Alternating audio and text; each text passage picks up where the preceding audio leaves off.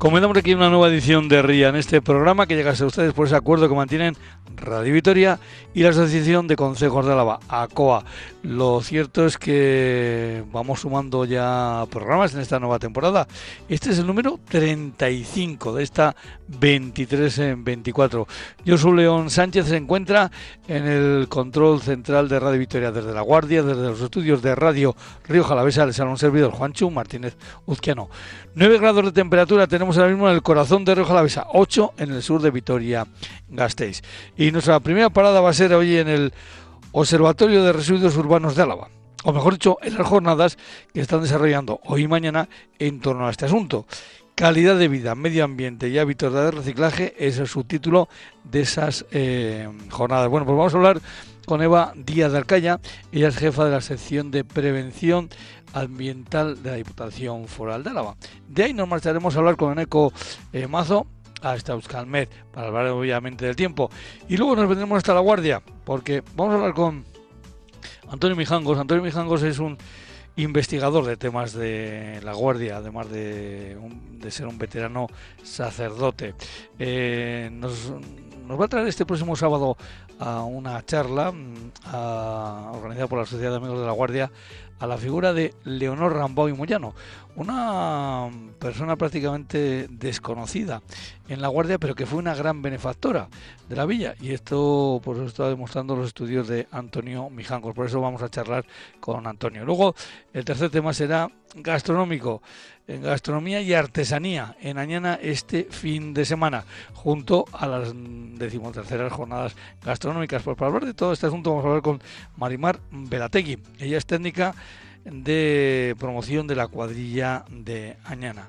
Todo esto aquí en Herriana. Ahora subimos, bajamos música y nos vamos a por nuestra primera invitada.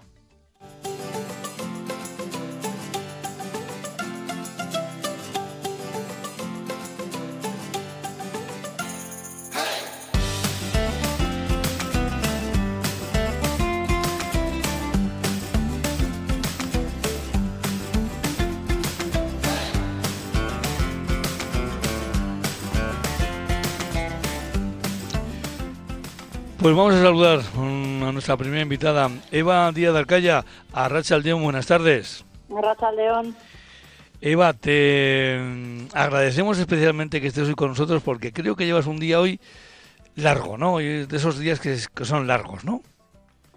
Pues un día intenso porque para nosotros también era un día, bueno, pues, eh, pues, eh, pues un poco en el que estábamos a la expectativa, ¿no? Sobre cómo iría este este, esta primera jornada a modo de presentación del Observatorio de Residuos, pero con un día muy productivo. Estamos muy satisfechos. Ahora vamos a ir desmenuzando lo que ha ocurrido en el día de hoy y lo que se espera para la jornada de mañana. Pero, Eva, a todas las personas que pasan por este programa les hacemos siempre dos preguntas. Eva, ¿cuál es tu segundo apellido? Sae de Vicuña. O sea, Día de Arcaya, Sae de Vicuña. Eh, en este caso, como este chiste lo suelo repetir yo bastante, eh, tú eres supuestamente alavesa, ¿no? Sí, por los cuatro costados. y puedo seguir. y la segunda pregunta que hacemos siempre, si nuestros invitados, invitadas, eh, por lo que sea, porque han nacido, porque viven, porque les cae bien, están relacionadas con algún consejo a la vez. Yo creo que con esos apellidos seguro que nos comentas algún consejo a la vez con el que tienes alguna relación. Pues mira, yo procedo de Cocha y de Adana, me plena y Anada la besa. Son apellidos evidentemente de, de Llanada. Y bueno, pues ahora nos metemos ya en el, en el tema, porque nos habíamos citado hoy con, con la jefa de la sección de prevención ambiental de la Diputación Foral de Álava. Y es que ella ha sido pues una de las primeras en, en intervenir. Es cierto que, eh, bueno, pues ha abierto... Hay que decir que estas jornadas, por cierto, se están celebrando en el Salón de Actos de la Escuela de, Ingeniería de Vitoria Gasteiz. Por lo tanto, es una, mm, son unas jornadas que van también eh, apoyadas por la, por la Universidad del País Vasco. Eh, de hecho, ha sido, tengo entendido, la vicerrectora del campus de Lava, la encargada de, abrir las jornadas, junto a Maya Barredo, la diputada mm, fuera de Sostenibilidad, Agricultura y Medio Natural. Y luego, pues os ha tocado ya entrar, digamos, a las personas eh, que lleváis este tema. Pero eh, casi lo primero que vamos a hacer es, ¿cómo definirías tú un observatorio de residuos? Pues mira, este observatorio de residuos yo lo definiría como una herramienta que nos ayuda a conocer cuál es eh, la situación, eh, la foto actual en la que estamos en Álava en materia de residuos, que nos genera conocimiento para que nos ayude a tomar decisiones y, que nos pone en relación a todos los agentes que en Álava estamos trabajando en medio ambiente. Es un espacio de trabajo al final, un espacio de trabajo que aúna eh, personas con, que, desde el punto de vista técnico trabajan en el área de residuos y conocimiento, conocimiento es un, un, en el foro del Observatorio de Residuos se generan cuatro documentos de carácter técnico y además eh, todos los que lo integramos nos vamos formando eh, en temas que van surgiendo en, en, materia de residuos. De hecho, a vosotros os ha tocado eh, pues presentar lo que es el plan de prevención y gestión de residuos y la presentación propiamente, como hemos dicho, de, del observatorio. Eh, el plan de prevención y gestión de residuos urbanos en, en Álava eh, tiene diferentes agentes de, de actuación. Eh, bueno, pues hay ayuntamientos en su caso, en otros casos son las cuadrillas. Eh, esto, claro, a vosotras os toca ser también un poco ¿cómo diría yo? Eh, estar un poquito en el, en el, centro de la, del tablero, ¿no? Eh, eh, en, en, este asunto, ¿no? Porque, claro, una, por una parte, bueno, pues evidentemente está eh, Vitoria Gasteiz, pero luego están las cuadrillas, que cada una también tiene su, mm, sus singularidades, ¿no? Mira, sí, pero precisamente eh, estamos trabajando desde, desde la Diputación, hemos querido darle una visión de territorio y cuando hablamos uh -huh. de territorio hablamos de siete cuadrillas. Es cierto la, la singularidad que, bueno, es un hecho más que constatable, ¿no? El foco que ejerce Vitoria, pues, pues eh, porque aquí está concentrada el 75% de la población y por el carácter eh, tan contrastadamente urbano frente al resto del territorio pero estamos siendo conscientes de la realidad de cada cuadrilla, eh, es objetivo, es objetivo nuestro que estén representadas eh, todas las cuadrillas, cada una con, con, sus singularidades. Por tanto, nosotros, uh -huh. nuestro marco de trabajo eh, es Álava con sus siete cuadrillas, cada, uno, cada una con sus peculiaridades. Y, y desde luego nos toca, en el sentido que dices que nos uh -huh. toca estar en el centro, bueno, pues precisamente eh, esto ha querido el Observatorio de Residuos, ¿no? Crear un, un, marco de trabajo en el que en el que nos sintamos de igual a igual, ¿no? Eh, fíjate, venimos de, de, una, de unos años en los que nos sentíamos que más bien era las, la, la, desde la Diputación estábamos demandando información siempre a las cuadrillas, ¿no? Pásame información, pásame datos uh -huh. para elaborar los inventarios y veíamos, habíamos detectado esa necesidad de que también se les devuelva unos resultados si tú me estás dando unos datos, de, con esos datos tenemos que sacar, un, tenemos que ofreceros unos resultados, eh, unos datos que se hayan trabajado y que nos permita poner en común, socializar, que nos permita compararnos, eh, que permita ver cómo evoluciona una cuadrilla, cómo evoluciona la otra, que nos pongamos en relación. Y por eso era esta necesidad de crear este, este espacio de trabajo ¿no? al que me refería, en el que estemos uh -huh. generando conocimiento y compartiéndolo. Luego en la jornada de hoy creo que habéis tenido también, eh, eh, bueno, no sé si mm, experiencias o, o por lo menos eh, estudios eh, que, lógicamente bueno se han hecho también en otras en otras en otros lugares y que conviene también conocer, ¿no? Sí, el, bueno la las experiencias que se han presentado, las, eh, las siete cuadrillas han presentado uh -huh. sus eh, experiencias, eh, bueno, pues para ellos las más, las más destacables por, por, por distintas razones, ¿no? Eh, en el caso de la cuadrilla de Ayala ha presentado un estudio muy interesante que, se, que ha hecho sobre el desperdicio alimentario, en el caso de, de, la, de Vitoria Gasteiz ha presentado su plan de, bueno, más que su plan, numerosas acciones en el, en el, en el campo de la, de la prevención, eh, uh -huh. el proyecto Reutilizagune, entre otros, y después en el, las restantes cuadrillas han presentado proyectos vinculados al impulso a la, en la gestión de la fracción orgánica. ¿no? Concretamente, eh, Rioja Alavesa ha presentado eh, las iniciativas que con tanto éxito se están llevando a cabo en, en Cripan y en El Ciego. Efectivamente, esa, más, eh, esa eh, como comprenderán los oyentes, a mí me, me, pilla muy, me pilla muy cerca esa, esa experiencia, la de la de eh, las que se desarrollan en la cuadrilla de la Guardia Roja Besa. Pero antes también he visto que, eh, que teníais bueno, comportamientos sostenibles cerrando la brecha entre la intención y la acción. ¿Por qué no actuamos como pensamos? la presentación del estudio ha sido a cargo de Cristina Sancho y Alberto Alonso. Y, es que me quedo con un poco con el, em, en fin, con, eh, con lo que dice este gráfico título, ¿no? Eh, ah, hombre, todos pensamos, sí, sí, hombre, eso hay que, hay, que hacer, hay que, sí, sí, esto hay que, lo tenemos que hacer, pero luego resulta que, voy a meter esto también, estamos total, total, total por un poco, total por un poco, esa es una, una concienciación que nos tiene que llegar a los ciudadanos, ¿no? Sí, sí, sí, es, es muy curioso porque, porque mm, somos muy conscientes de somos muy conscientes de lo que de lo que consideramos, ¿no? Con nuestros criterios de aquello que consideramos correcto o aquello que, que consideramos que hay que hacer, pero luego llega el momento de, la acción y hay veces que bueno que, se ponen por delante otros tipos de otro tipo de prioridades no y, de hecho también es un tema que se ha traído a estas jornadas porque como también se ha ejecutado en el marco del observatorio de residuos un ecobarómetro pues ahí se veía ¿no? la, la, diferencia entre, entre los datos que nos da un ecobarómetro respecto a lo que luego nos dan los datos objetivos. Entonces, en ese sentido ha sido eh, bueno una reflexión eh, muy interesante sobre bueno sobre por qué hay veces que el, el, ser humano, ¿no? Vamos a decirlo así, o por qué nuestro por qué nuestra nuestra tendencia después es hacia un comportamiento que luego no va en coherencia con lo que hacemos y, decimos, ¿no? Eh, cuando preguntamos a las personas si ellos se paran en casa, todo el mundo dice, o todo el mundo no, pero mayoritariamente todos decimos que separamos nuestros residuos en casa, ¿no? Y luego, bueno, pues los resultados no siempre parecen muy coherentes con, con, eso, ¿no?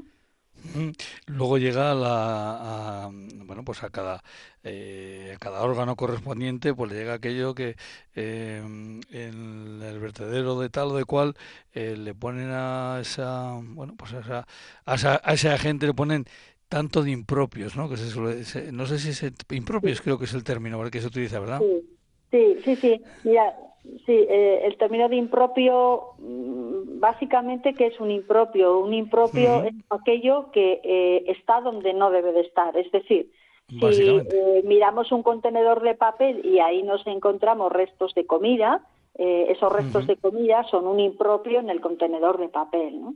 Eh, y entonces esto eh, está muy relacionado con la calidad de nuestras recogidas selectivas. El, el, término que técnicamente se utiliza es el que acabas de decir, impropios. Porque una cosa, Eva, es ponerse ese pin del 2030, ¿verdad? Que por cierto que es muy bonito, eh, los colores son muy bonitos, ¿verdad? Esos de, de ese pin. Y luego otra cosa es actuar adecuadamente porque las R's siguen estando vigentes, ¿verdad? Sí, sí, bueno, aquí, el, bueno, ahora básicamente, eh, o sea, la, eh, nosotros los, los objetivos que nos estamos tomando ahora como referencia son los objetivos que tiene nuestro plan de residuos, ¿no? Eh, que al final no dejan de ser los objetivos de las directivas europeas, ¿no? Entonces, bueno, en este sentido, la tendencia en Álava está siendo positiva. Es cierto que tenemos que ir a mayor velocidad, pero estamos en el camino, ¿no? Y encuentros eh, como este y marcos de trabajo como el Observatorio de Residuos son los que los que nos están ayudando a, ello. Pero desde luego eh, siempre hay que ir alineados con, con los objetivos que nos van demandando desde las directivas europeas. Ya has comentado que efectivamente eh, esta mañana ha habido una mesa de experiencias prácticas de las siete cuadrillas. Mira, en este caso, como bien ha remarcado Eva, Aquí en este asunto sí que están las siete cuadrillas, incluyendo la de Vitoria eh, Gasteiz, porque hay a veces que en otros eh, temas, bueno, pues eh, a veces hablamos de temas de cultura, hablamos de, de otros temas, bueno, pues eh, la de Vitoria se suele quedar, mm, la capital suele quedar aparte, pero aquí no, aquí está integrada también en todo este trabajo. Pero decía que luego por la tarde habéis tenido presentación de los resultados Ecobarómetro 2023 necesidades, expectativas, percepciones en materia de gestión, separación y recogida de residuos de Álava. Eh, ¿Cómo ha ido esta presentación de, de Arrate García?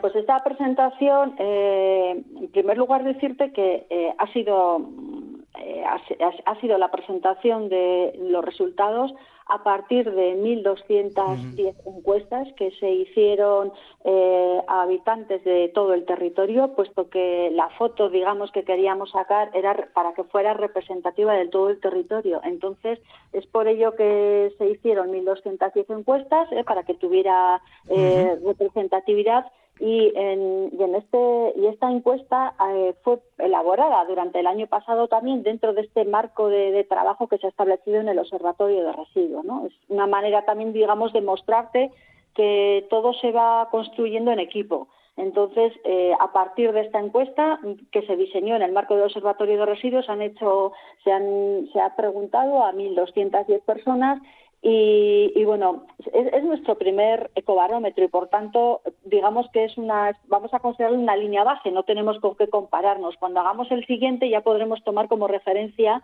eh, los datos de este para poder ver la evolución. Pero en este momento, este, esto va a marcar nuestra línea base y bueno, pues nos ha dado algunos datos pues, pues muy curiosos, ¿no? O datos a veces inesperados, ¿no? Lo que te comentaba antes, que hay una percepción entre las personas de, que están de que están separando bien los residuos y sin embargo luego bueno pues en los resultados se ve que son más flojitos. Eh, o muchas veces hay una percepción de que las personas mayores eh, separan peor o lo hacen peor o hay, hay mayor desapego por temas del medio ambiente y sin embargo eh, este ecobarómetro nos está demostrando que bueno que al personal joven lo tenemos un poco despistado no entonces, eh, bueno, nos está dando información pues de, pues de, este tipo, ¿no? O sea, en realidad, en términos generales sí que sí que te puedo decir que cuando se le pregunta eh, a las personas eh, si está preocupado por el medio ambiente y su cuidado, en tres, tres de cada cuatro personas entrevistadas están afirmando estar bastante o estar muy preocupadas. Luego, o sea, realmente eh, lo que sí que hemos detectado es, es mm, se transmite preocupación y se transmite luego ya interés descendiendo ya concretamente al tema al tema de los residuos, ¿no? Y eh, no sé, ha sido curioso también que hemos preguntado eh, por temas medioambientales en general y, todo y el interés mm, se centra básicamente en, en, cambio climático, en residuos domésticos y en suciedad del entorno, ¿no? Ha sido Mm, fruto de estas encuestas, estos tres eh, problemas se han identificado como lo que como los principales ¿no? para, para la sociedad alavesa. Hay personas nonagenarias que nos dan lecciones a, a, personas de otra edad. No te quepa la menor duda. Sí, sí, esto, esto lo, lo, lo, lo digo por experiencia propia. Eh, en alguna ocasión, bueno, pues eh, bien que te toca ir eh, donde, alguna persona de esta, de esta edad que bueno pues para, que no sea ella la que tenga que llevar bueno pues las diferentes a decir las diferentes bolsas por decirlo de alguna forma popular eh, o los diferentes paquetes a los puntos de recogida. Y uno se da cuenta no, que lo, está perfectamente eh, separado lo que tiene que ir a cada a cada contenedor. Por eso digo que, que a veces estas personas mayores eh, son las que nos dan lecciones a los demás por cierto creo que por la tarde también habéis tenido una dinámica participa, participativa de, de hacer grupos, ¿no? Y de mm, eh, y, en esos grupos sacar los puntos de vista, porque dice, seguimos, ¿no? ¿Por qué no actuamos como pensamos, ¿no? Y luego, pues el punto de vista de cada cual, de qué gestos, de qué acciones, de qué, dónde podemos mejorar cada uno, ¿no? Bueno, este a partir, ha sido una dinámica muy interesante. Hemos estado allí como hora y media, eh, del orden de 25 o 30 personas aproximadamente, en las que hemos ido trabajando por grupos eh, y rotando ¿no? por todos los grupos, de tal manera que todos hemos podido hacer eh, reflexiones sobre distintas cuestiones. ¿no? Se han puesto sobre la mesa, eh, o sea, la dinámica ha consistido en que hemos puesto sobre la mesa algunas afirmaciones ¿no? que, son, que son habituales en el marco de los residuos ¿no? y eh, sobre esas afirmaciones hemos hecho mm, hemos hecho eh, dos, dos eh, em, a ver cómo te lo explico Juancho. Sobre cada una de las afirmaciones hemos pensado sobre dos dos, dos aspectos. Uno mm, cuál es la causa de esa, de esa cuestión, de ese problema que, es, que hemos identificado en materia de residuos y cuáles son las posibles soluciones, pero con una técnica que se denomina sandbox y en la cual tú lo que haces es eh, pensar en posibles soluciones eh, sin pensar o sin, sin estar eh, encorsetado porque haya una determinada directiva, un determinado reglamento, sino decir, mira, en, un mundo imaginario en el que no existe ningún tipo de normativa, ¿cómo se te ocurriría solucionar un determinado problema? ¿no? Entonces, bueno, han surgido unas baterías de propuestas muy interesantes. Todo esto ahora, eh, bueno, lo hemos recogido, lo tenemos que procesar porque han salido muchísimas ideas pero desde luego es una, es una recopilación documental que, que luego a partir de eso sacaremos conclusiones que esperemos que nos aporten. O sea que después de las dos jornadas, entre la de hoy y la de mañana, luego vais a tener unas cuantas jornadas de recopilación de datos y de eh, irlos recolocando, ¿no? Y, darle forma un poco a las conclusiones, por decirlo de alguna forma. Sí, sí, sí. Eh, a partir de aquí, pues tenemos que tenemos luego que sacar, ¿no? Este, el fruto que, que den estas jornadas también lo tenemos que lo tenemos que aprovechar, ¿no? Esto era esto es una manera de contar de contar lo que el proyecto del observatorio de residuos pero es que hemos escuchado mucho también y todo esto hay que aprovecharlo evidentemente. Y mañana volvéis a tener una jornada también eh, en fin con eh, con mucho trabajo por delante no Sí, mañana, eh, bueno, mira, vamos a empezar la jornada con Víctor Irigoyen de, de, Conama, que nos va a hacer una presentación sobre eh, bueno, un observatorio que han hecho en el marco de CONAMA, que es un observatorio basado en la naturaleza, ¿no? Vamos a ver, vamos a ver qué, nos cuenta, ha generado mucha expectación. Luego vamos a hacer, por parte del equipo del Observatorio de Residuos, del equipo técnico, va a haber otra intervención sobre la caracterización de residuos, que también la caracterización es, eh, otro documento que se ha generado en el marco de este observatorio y bueno, caracterizar residuos es abrir nuestra bolsa de basura y ver qué es lo que hay. ¿eh? Entonces, ver qué información nos da, nos da nuestros residuos. Y posteriormente va a haber un bloque en el que la propia universidad va a presentar eh, proyectos de investigación que está llevando a cabo eh, también en el, en, el, en el marco de los residuos y, y, después ya seguirá otro, otra intervención por parte de otra persona del equipo técnico del observatorio que, en la que se va a presentar el cálculo de la huella de carbono. En, dentro del modelo que tiene actualmente Álava en materia de gestión de residuos, pues se va a presentar el, el cálculo de la huella de carbono. Eh, mm, posteriormente también va, a haber otra intervención sobre el desperdicio alimentario, también es en el caso de la concretamente en el caso de la Universidad del País Vasco y, posteriormente ya con las conclusiones y con las acciones a corto y medio plazo ya será cerrada la jornada por la directora de Medio Natural. Bueno, pues con lo que digo, una jornada intensa, pero eh, creo que luego sí os vais a relajar un poquito, ¿no? Justo, justo a última hora, pero claro, es un concierto que tampoco eh, está encajado ahí por casualidad. Ah, vamos a terminar con un poquito de música y vamos a... Ah, pues esos chicos no, no, mm, porque creo que el grupo eh, también tiene una, una relación directa ¿no? con todas estas cosas. Sí, al final, este es un colectivo de artistas, mm, artistas sonoros y plásticos que, eh, utilizando el residuo como un recurso... Pues vamos a ver, si lo digo, a ver, si lo digo bien. Turo, turucutupa. Exacto, sí, sí, sí, Han podido ser, seguramente por las calles de Vitoria se les ha visto ¿eh? con, con, cierta frecuencia y entonces ya, bueno, pues mm. pretendemos ya que ya estemos en un en un ambiente más relajado ya para cerrar la jornada y bueno y charlando entre con todas las personas que han venido que en ese sentido también es muy enriquecedor poder hablar con con personas de, de otras localidades, de incluso de otros territorios y, que vamos y que todos tenemos mucho que intercambiarnos. Pues eh, lo dicho, dos jornadas intensas que luego van a tener además, luego pues, otros, otros días de trabajo para recopilar todos estos datos, pero eh, te noto em, cierta satisfacción por, por cómo va la cosa, ¿no?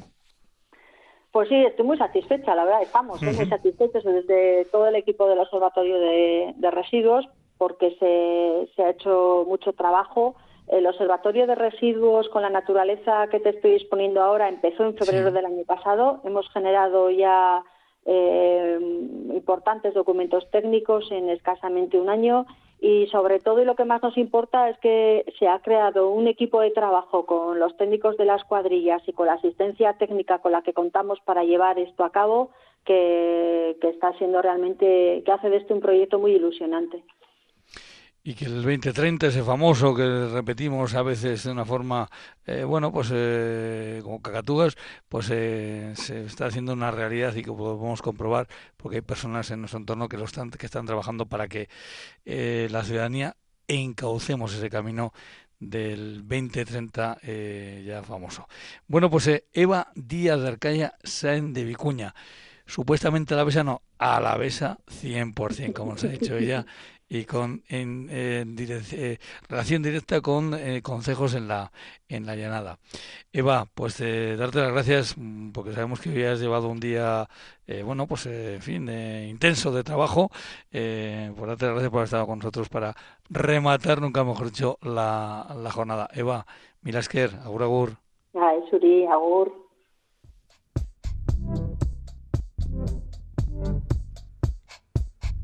Eguraldia, orain eta.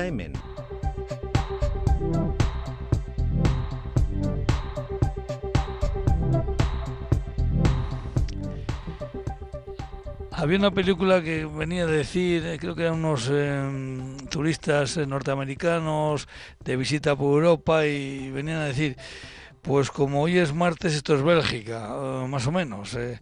Bueno, pues como hoy es eh, miércoles, hoy está en Ecomazo, o al revés, como está en Ecomazo es miércoles.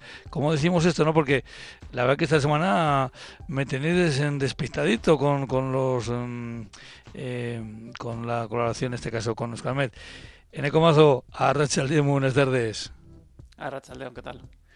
Bueno, pues eso, muy bien. Hemos comenzado el programa en ese momento había 8 grados de temperatura en Vitoria, en La Guardia había 9 en ese momento. Bueno, pues temperaturas eh, no frescas, porque eh, son temperaturas de otoño. Y yo creo que el tema está en cuando el termómetro marca esa temperatura y te sopla el viento y si llueve un poquito, pues las cuatro gotas, ese viento te las lanza a la cara y entonces cuando decimos eso, es que el día está desapacible. ¿Cómo ha sido la jornada en, en, en, Álava? Ha habido ratos de todo, ¿no? Sí, eh, pero lo que más hemos tenido ha sido lluvia. Eh, hemos tenido una jornada bastante lluviosa, especialmente en el, en el este de la llanada alavesa. De hecho, en la estación de Ilarduya se han acumulado casi 30 litros en lo que en todo el día pero también ha llovido bastante incluso en puntos del oeste, en Valdegovía, en la estación de Tobillas. Eh, ha estado bastante repartida la lluvia, pero bueno, más o menos eh, ha caído en todas partes y con bastantes ganas durante la primera mitad del día. Después, eh, por la tarde, en general las precipitaciones han ido a menos, aunque todavía ha llovido algo de vez en cuando. Y ahora quizá lo más notable de estas últimas horas del día va a ser que apenas va a llover, se van a abrir algunos claros y eso va a hacer que las temperaturas mínimas del día de hoy en lugar de producirse a primeras horas como suele ser normal, pues se van a producir a últimas horas del día y vamos a tener una noche de miércoles a jueves bastante fría. Y de hecho eh, en algunos puntos mm, vamos a rondar la helada o incluso la eh, bajaremos de, de 0 grados, tendremos temperaturas negativas, así que una noche tirando a, más fría de, lo que podríamos esperar después del desarrollo de la jornada. Bueno, pues mañana sobre todo al salir a la calle habrá que abrigarse un poquito y entender que las fechas eh, del calendario son las que son. Eh, no sé si, claro, yo sé que no lo haces con mala intención, pero em, te das cuenta que empiezas a decir, em, ha llovido aquí tanto, en el este, en el oeste, tal, y que no mencionas el sur. Ay, no. el agua, con lo que estamos... Te puedo mencionar el sur, eh, digamos, de manera un poco, entre comillas, negativa, porque hemos tenido una racha de viento del norte en la estación de Paganos a primeras horas del día de casi 90 kilómetros por hora. Y luego ha estado soplando con bastante fuerza, pero bueno, tampoco quería ahondar en la herida. La lluvia, la lluvia no ha hecho, bueno, ha hecho de presencia así de algún ratillo, pero efectivamente. de, todas, de todas maneras, cuando hace mucho viento, eh, los registros de los pluviómetros son menores a los que. Eh, eh, eso está claro, sí. Eso Pero bueno. igual ha sido por eso.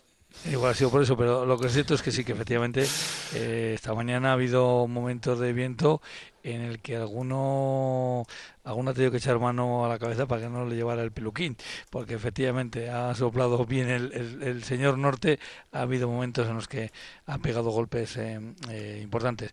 Bueno, pues ya hemos comentado que el, el, traspaso de hoy miércoles al jueves va a ser fresquito, que en algunos puntos vamos a llegar eh, ¿no? a la helada y que bueno, pues que hay que estar pues preparados para estas situaciones. no sé si luego mm, a partir de de, que comience a estirarse el día mañana cambiará un poco el asunto o, va a ser un día fresco en general? Va a ser un día fresco en general. Eh, vamos a partir de unas temperaturas muy bajas y aunque luego vamos a tener un tiempo bastante tranquilo y de hecho vamos a tener, a pesar de que a primeras horas del día vamos a amanecer con algo de niebla, esa niebla va a ir levantando durante la mañana y vamos a tener unas horas centrales del día soleadas, pues a pesar de ese sol y de ese tiempo más seco, pues va a seguir soplando el viento del noreste y va a mantener las temperaturas de momento un poco a raya. Así que nos vamos a quedar en torno a las 10, eh, a los 10 eh, grados de temperatura máxima. Y a ratos el viento del noreste pues puede soplar con un poquito de fuerza, eh, especialmente en la mitad sur de la provincia y puede acentuar un poco la sensación de frío. nos mantendremos más o menos con amplios claros, con tiempo soleado hasta el final de la tarde Después, tras el anochecer, nos pueden llegar algunas nubes bajas, arrastradas precisamente por ese viento del norte desde la costa, y se puede nublar un poco de cara al, a la noche que va del jueves al viernes. Pero bueno, en general, eh, mañana podemos hablar, una vez que se hayan disipado las nieblas, podríamos hablar de un día soleado, pero con unas temperaturas eh, más bien, bueno, son otoñales, son propias de esta, de esta época del año. De hecho, estamos más o menos en, la media de temperaturas. Pero bueno, podemos tener un poco de frío a ratos, especialmente con la velocidad del viento. Pues lo aguantaremos y seguiremos eh, eh, preguntando a ver cuándo llega el agua. Pero bueno, esas son otras eh, cuestiones. En ECO y compañía, pues lo que hacen es hacernos la, el repaso mm, lo meteorológico y sobre todo la, previsión para la jornada siguiente. Eneco, ¿mañana te toca a ti? No. mañana pues viene David. Bueno, pues con, estos eh, bailes. Yo estaré el lunes que viene. Bueno, pues entonces. El, lunes, que viene estaré aquí y os prometo, si la, la salud me respeta, estar de lunes a viernes si la salud y el Vasconia o el Alavés me respetan, estar de lunes a viernes a las ocho y media. Así estaremos. Eneco, un abrazo grande. Agur, agur. Un saludo a todos. Agur.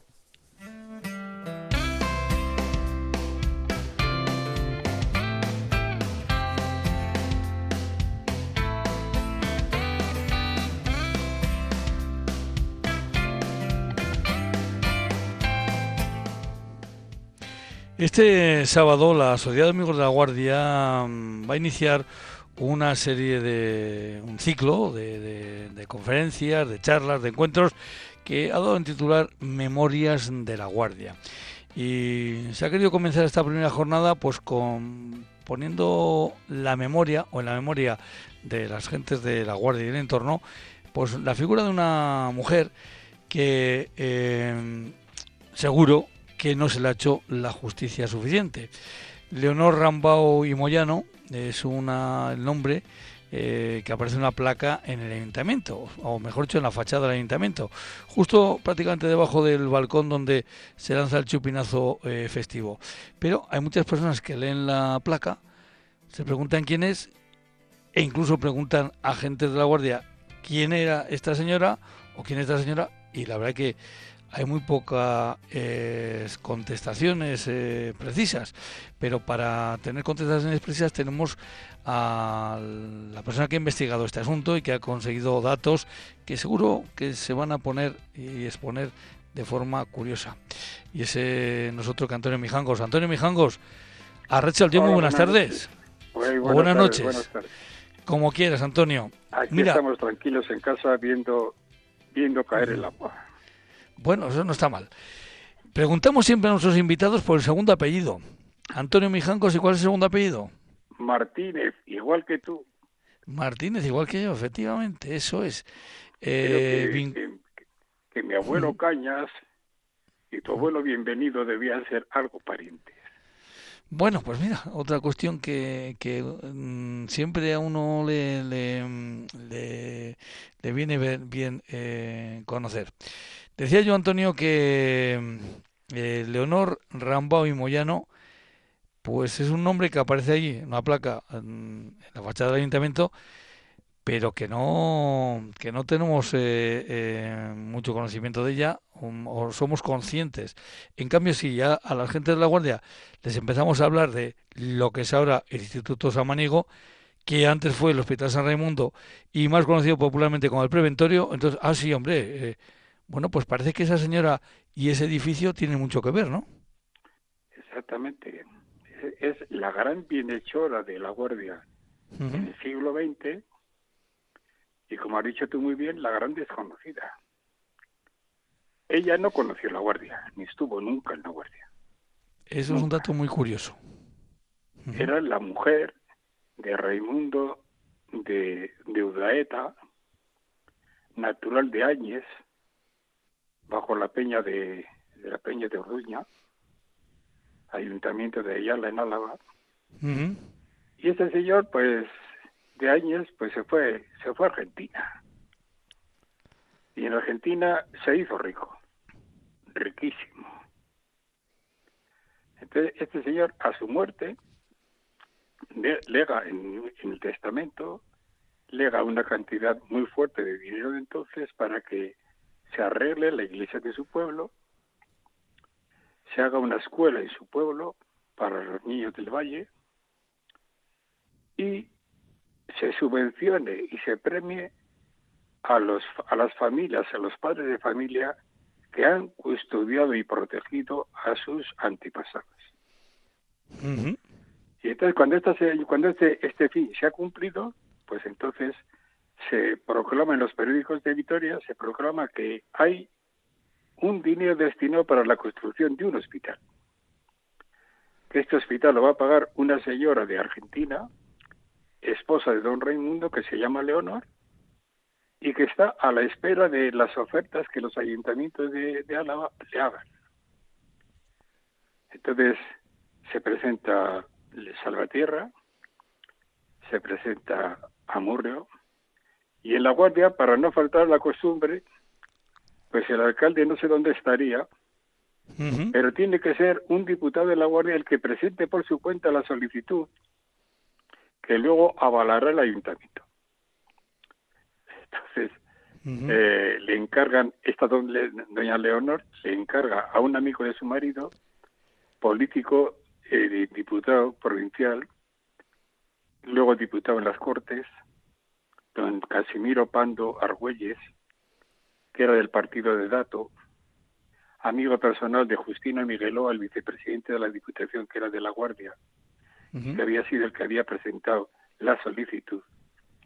Y entonces, eh, él, que es diputado de la zona, conoce esta zona, se viene personalmente, recorre el pueblo, el pueblo entonces en masa le presenta una solicitud firmada por todo el pueblo y la Guardia le ofrece terreno donde construir el hospital, el, todo el agua que necesite y no solamente eso, sino que le ofrece el servicio médico que tiene en el pueblo y el farmacéutico que tiene en el pueblo. Entonces, don Casimiro Pando acepta la propuesta y se hace el hospital. Y el hospital empieza a funcionar perfectamente. Hay un patrón que es don Casimiro. ¿De qué año estamos hablando? ¿De qué año estamos hablando más o menos en este? Estamos hablando del año 1912.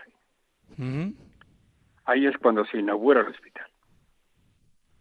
Ahí se, se compra la finca a la familia Gortázar, luego a la familia, la familia Gallarza. Gallarza.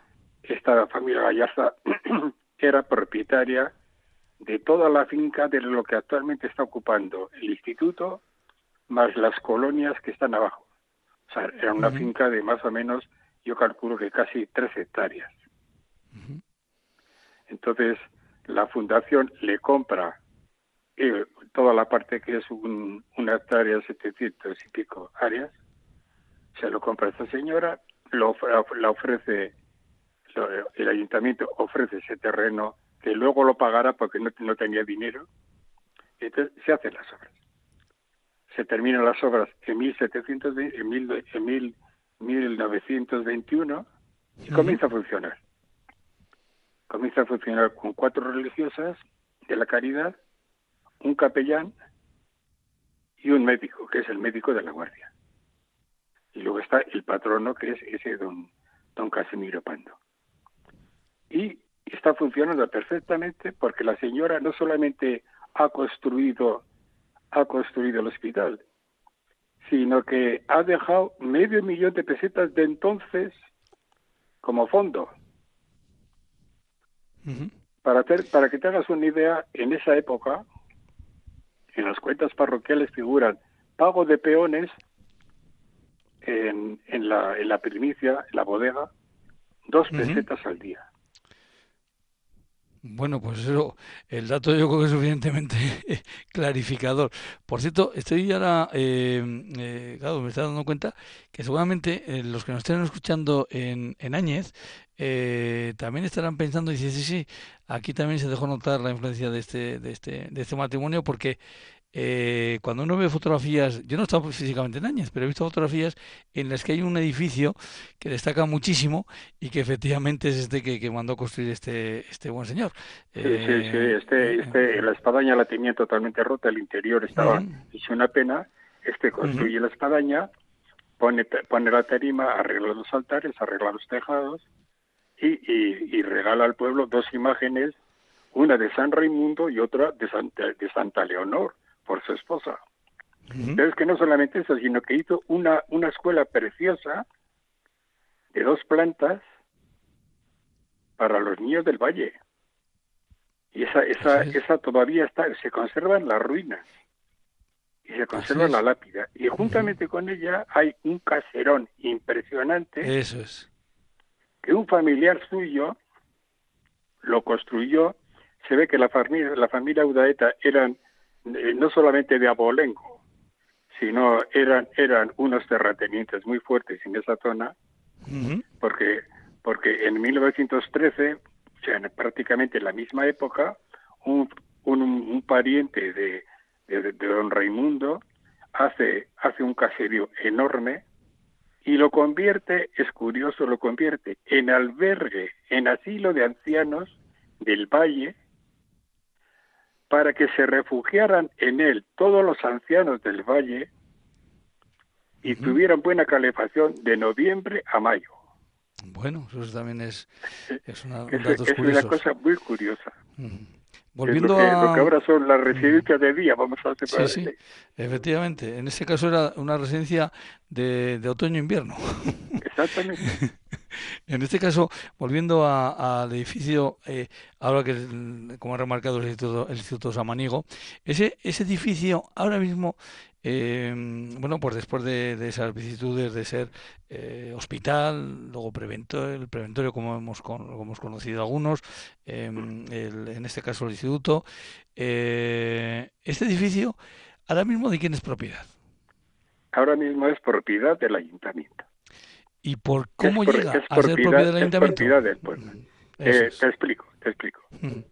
En febrero de 1988, la Diputación de Álava comunica al centro, entonces yo estaba de patrono, comunica al centro que ya no va a enviar más niños porque va a crear eh, pisos para niños abandonados con problemas familiares. Sí, porque el preventorio hay que indicar que era, eh, para que nos entiendan a las, eh, los, los, eh, los, que nos están oyendo, un centro para niños, niñas, digamos, procedentes de lo que se, da, se llama familias desestructuradas, familias con diferentes problemas. Pero, pero tuvo distintas etapas. Sí, sí. el primer, la primera etapa fue hospital, hospital de zona, hospital comarcal eh, los enfermos de la guardia tenían la entrada gratis y los enfermos de toda la de toda la mancomunidad de Río Jalavesa pues, pagaban 50 céntimos.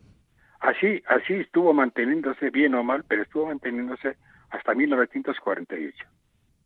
1948, después de la guerra y con todo el hambre, el hambre de la posguerra, hay una epidemia de tuberculosis brutal. Eso es. Hay una, hay una, unas enfermedades de tipo pulmonar en la niñez impresionante. Y entonces, en 1948 deciden, cambiando los estatutos, crear un sanatorio infantil antituberculoso. Que complementaba, el- el- al, al- complementaba lógicamente el, el sanatorio de Leza. Exacto, dependiendo de Leza y atendido por el equipo de médicos de Leza que estaban, estaban dirigidos por el famoso Mújica, don Joaquín. Mújica. Don Joaquín Mújica. Entonces se crea un centro muy bueno, se aumenta el número de religiosas, se aumenta el número de camas, que se llegan a poner hasta 200 camas, y entonces se atiende a todos los niños con problemas con problemas bronquiales y, y esto y, y pulmonares que Ujú. existen en toda, prácticamente en toda Álava y en toda la comunidad autónoma, porque aquí hubo niños de Vizcaya y de Guipúzcoa continuamente. Volviendo a ese año O sea, y- 88. y siguiendo el- un poco la historia, en Sí. 1962 Ujú. se amplía. Ya el problema de la tuberculosis con la, el nivel económico mejor y la alimentación mejor de la población ha prácticamente ha desaparecido en los niños, pero está surgiendo el problema de familias desestructuradas, niños abandonados, niños Ujú. va- acogidos a la protección de menores y luego niños que enfermos que necesitan colonias veraniegas. Entonces el, el, el hospital se abre a hacerse colonia y entonces en- entran las empresas de Euskadi. Ujú. Entra Fournier, entran las empresas de Mondragón, entran las Montaciones de San Ignacio, entran una serie de empresas y también los ayuntamientos. El Ayuntamiento de Vitoria, el Ayuntamiento de Bilbao, el Ayuntamiento de San Sebastián, las diputaciones. Entonces ya pagan camas y entonces envían a sus niños enfermos. Entonces ahí estamos prácticamente hasta hasta 1978. 1978 ya es cuando entra ya directamente la Diputación de Álava a hacerse cargo de todo y los últimos años la protección de menores de Logroño. O Ajá. sea, los dos colectivos más fuertes eran de protección de menores de Logroño y de protección de menores de, de la Diputación de Álava. Llega un momento en que llega 1988 y entonces la Diputación de Álava y el gobierno de Logroño dicen que ya no atienden, no subvencionan más. Y las monjitas se dicen que se marchan. Entonces nos quedamos con este hospital totalmente vacío. ¿Qué hacer con él? Pues entonces empezamos a ofrecer. Sí, porque claro, esto estaba en, eh, digamos que era una, era una fundación eh, lo, lo que seguía bueno, ahí, pero ¿no? una fundación particular. Entonces, la fundación particular que se había creado dos años antes por instancia del gobierno vasco que ya había asumido las competencias de fundaciones benéficas, había asumido ya las, las competencias de Madrid, la llevaba a la Diputación, entonces la Diputación dice hay que crear una fundación, hay que crear una junta, se crea la junta, se nombra un patrono y entonces eh, la junta se encuentra con que tengo el edificio, eh, tengo unos gastos que hacer y ¿qué hago yo con este edificio? Lo ofrecemos a la Diputación y le presentamos dos opciones. Una, convierte, convierte el preventorio, el Hospital de la Guardia, conviértelo en el geriátrico de toda la Rioja Alavesa. Tienes un edificio precioso y tienes una huerta elegante donde los abuelos que puedan pueden poner cervezas, digo cervezas, no, pueden poner lechugas o pimientos. En la Diputación nos contestan que le sobran camas para acoger ancianos. Los diputados de, de- de Agricultura que eran de la zona, que eran, do- eran dos, uno de, la- uno de Baños y otro de Lanciego, Sí, eso es. eh, proponen a la Diputación crear una escuela agraria en que por, el que por la que vayan pasando los niños de Vitoria y los niños de los pueblos industriales y vayan conociendo la agricultura. La idea era preciosa. eran periódicamente grupos de las escuelas de Vitoria, pasarían por la guardia, estarían aquí un mes, se familiarizarían con la agricultura, eh, seguirían estudiando, internas y volverían a sus sitios. Pero pues todo la esto... Diputación... Dime, dime. Todo esto lo vamos a conocer el sábado. Es que nos estamos yendo de tiempo ya, Antonio. Tenemos otro invitado ahora mismo. Pero todos estos datos los vamos a conocer gracias a esta investigación larga de, de Antonio Mijangos, que nos va a traer a primera plana, como decimos, y como dice el título de la conferencia, Leonor Rambao y Moyano, benefactora de la villa y casi desconocida en La Guardia. Bueno, pues a partir del sábado yo creo que va a ser un poquito más conocida la labor de esta mujer. Y como seguramente se estarán, nos estarán oyendo en Áñez, seguro que te van a solicitar que vayas también allí a darles una charla a los de, a los de Áñez. Estuve en Áñez, estuve en Áñez. Y me recibieron, y me recibió una señora, me recibió de maravilla. Bueno, pues eso está muy Me bien. dejó las llaves, entré en la iglesia, vi toda la iglesia, estuve en la escuela, me recibieron de maravilla. Así es, como tiene que ser. Antonio Mijangos, pues muchísimas Bueno. gracias y, y nos vemos el sábado. Un Y abrazo. perdóname el rollo. No pasa nada. A- a- Venga, vale. agur, agur. Agur,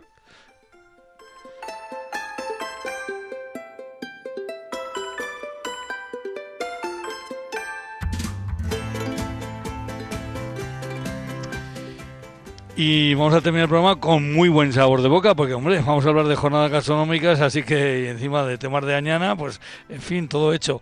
Eh, tenemos con nosotros a la técnica de promoción económica de la cuadrilla de, de Añana, Marimar Velategui. Arrachaldeón, muy buenas tardes. Arracha León, buenas tardes. Eh, no te escapas de la pregunta, ¿eh? ¿Cuál es tu segundo apellido? Izar de la Fuente. Izar de la Fuente. Sí, Mm, bueno, pues un apellido mm, que a uno le trae recuerdos de baloncesto. Eh, también puede ser, ¿verdad? Eh, Puede ser. Bueno, pues puede ser. Bueno, pues eh, yo hablaba en la presentación de sí, de una de una feria que es la primera feria de gastronomía y artesanía, pero realmente esta feria está encajada ya dentro de unas jornadas que ya vienen funcionando hace ya tiempo, ¿no? correcto. Mira, es eh, la deci- decimotercera edición de, de estas jornadas gastronómicas que venimos celebrando en Añana, pues eso, eh, eh, puntualmente suele ser siempre en otoño. Intentamos que sea siempre para desestacionalizar la oferta de la comarca, que sea pues eso, en, en- eh, a finales de noviembre, es cuando solemos hacer un fin de semana al año. Entonces, bueno, pues si quieres te cuento un poquito. Sí, sí, un fin de semana, sí, sí, un fin de semana muy intenso, porque ya veo que el sábado empezáis en el camping de Angosto, pero luego tenéis toda una mañana muy, pero que muy intensa, ¿no? Correcto. Mira, nosotros conjugamos en estas jornadas tres cosas. Por un lado, tenemos actividades eh, para que la- las personas que se acerquen conozcan pues nuestros recursos, nuestro patrimonio. Luego tenemos unos menús especiales que hacen los restaurantes con productos locales. Y luego tenemos una feria de gastronomía y artesanía. Eso En- es. entonces, las actividades hay el sábado desde las 11 de la mañana. En el camping de Angosto hay Orienting, que es eh, pues superar pruebas por edades. Es un es eh, un proyecto pionero en Euskadi. Ujú. Luego en el Museo del Agua a las once y media tenemos que para los chiquis que elaboren un calendario de Adviento con una artistaza que es una emprendedora de la comarca y en Salinas una experiencia virtual eh, fascinante de media hora y luego una cata a las doce y media y a la una. Vale. Eh, y bueno, pues eso es el sábado. El sábado Y luego el domingo, Eso lo que es la feria propiamente dicha. Eso es. Y el domingo, pues el Ayuntamiento de Ribera Baja eh, nos propuso pues hacer una feria de gastronomía y artesanía. Y nosotros dentro de las jornadas nos encajaba perfectamente. Y bueno, hemos, estamos con- o sea, eh, lo estamos haciendo con ellos, con el Ayuntamiento. Y es una jornada que tiene, es festiva, va a ser con productores locales, va a haber catas, Que concretamente va a ser en Ribavillosa. correcto, en Ribavillosa. La feria es en Ribavillosa. Eso y va a haber y va a haber como eh, por un lado van a estar los expositores de productores locales y artesanos va a haber una zona de catas con aceite de añana a las once y media, a las doce y media sidra de cuartanco y, y, embutido de vergüenda, y a las trece treinta eh, trufa de añana, el oro negro de la cuadrilla. Nunca mejor dicho, lo del oro negro. y, y a, las, a, la, una tenemos una demostración culinaria, un su cooking, que va, a degustar el, el pincho de añana, que el que venga lo verá, porque no lo voy a desvelar.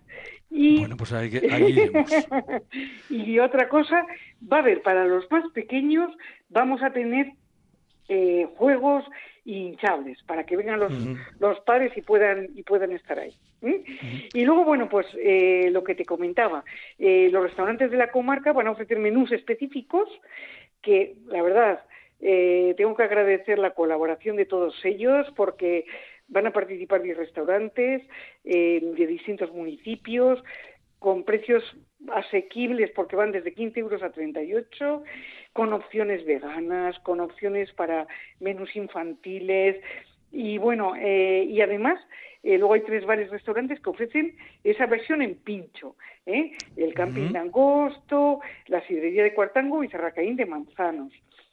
Y bueno, eh, dices, ¿y dónde me tengo que apuntar en todo esto? Porque claro... Eso es importante.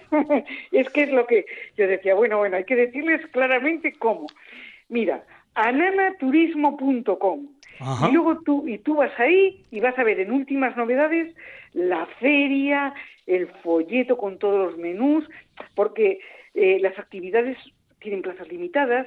Luego la feria las catas tienes que venir y inscribirte antes y los menús pues en el, en el propio restaurante. ¿eh? Entonces, bueno, pues yo creo que va a ser, no nos va a ser malo, va a ser un día estupendo el, el domingo con sol. Es verdad que un poco fresquito, pero estupendo. Pues no va a estar muy bien el día, sí. Sí. Y quería solo una cosita ya. Sí, por eh, por, mi, por mi parte, bueno, sí que quería recordar hoy especialmente a dos personas que ya no están y que nos han acompañado en las jornadas gastronómicas desde hace eh, años, ¿no?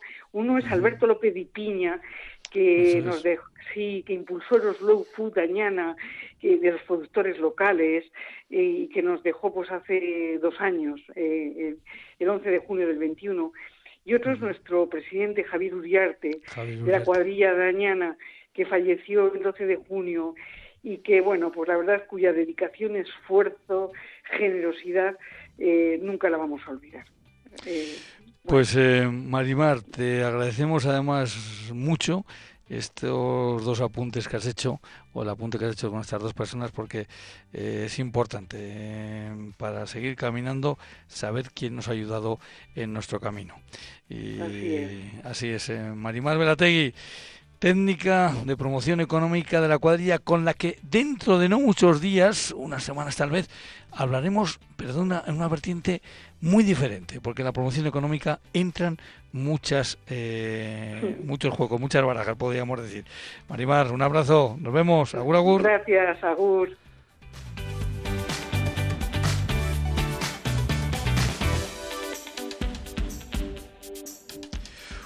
Un minuto para que den las eh, nueve de la noche, más o menos, un minuto más o menos, eh, pues nos despedimos, eh, diciendo eso sí, que mañana a las ocho de la tarde volvemos aquí en Herrián, en Radio Vitoria, con ese acuerdo, el programa que llega a Radio Vitoria, por el acuerdo que tiene con ACOA, con la Asociación de Consejos de Álava. En el control central de Radio Vitoria ha estado Josu León Sánchez, con él hemos llegado a buen puerto y desde la Guardia les ha hablado y les deseo una feliz noche, pues un servidor, Juancho Martínez Uzquiano. Mañana a las 8 de la tarde aquí estaremos los dos. Así que hasta entonces, agur agur.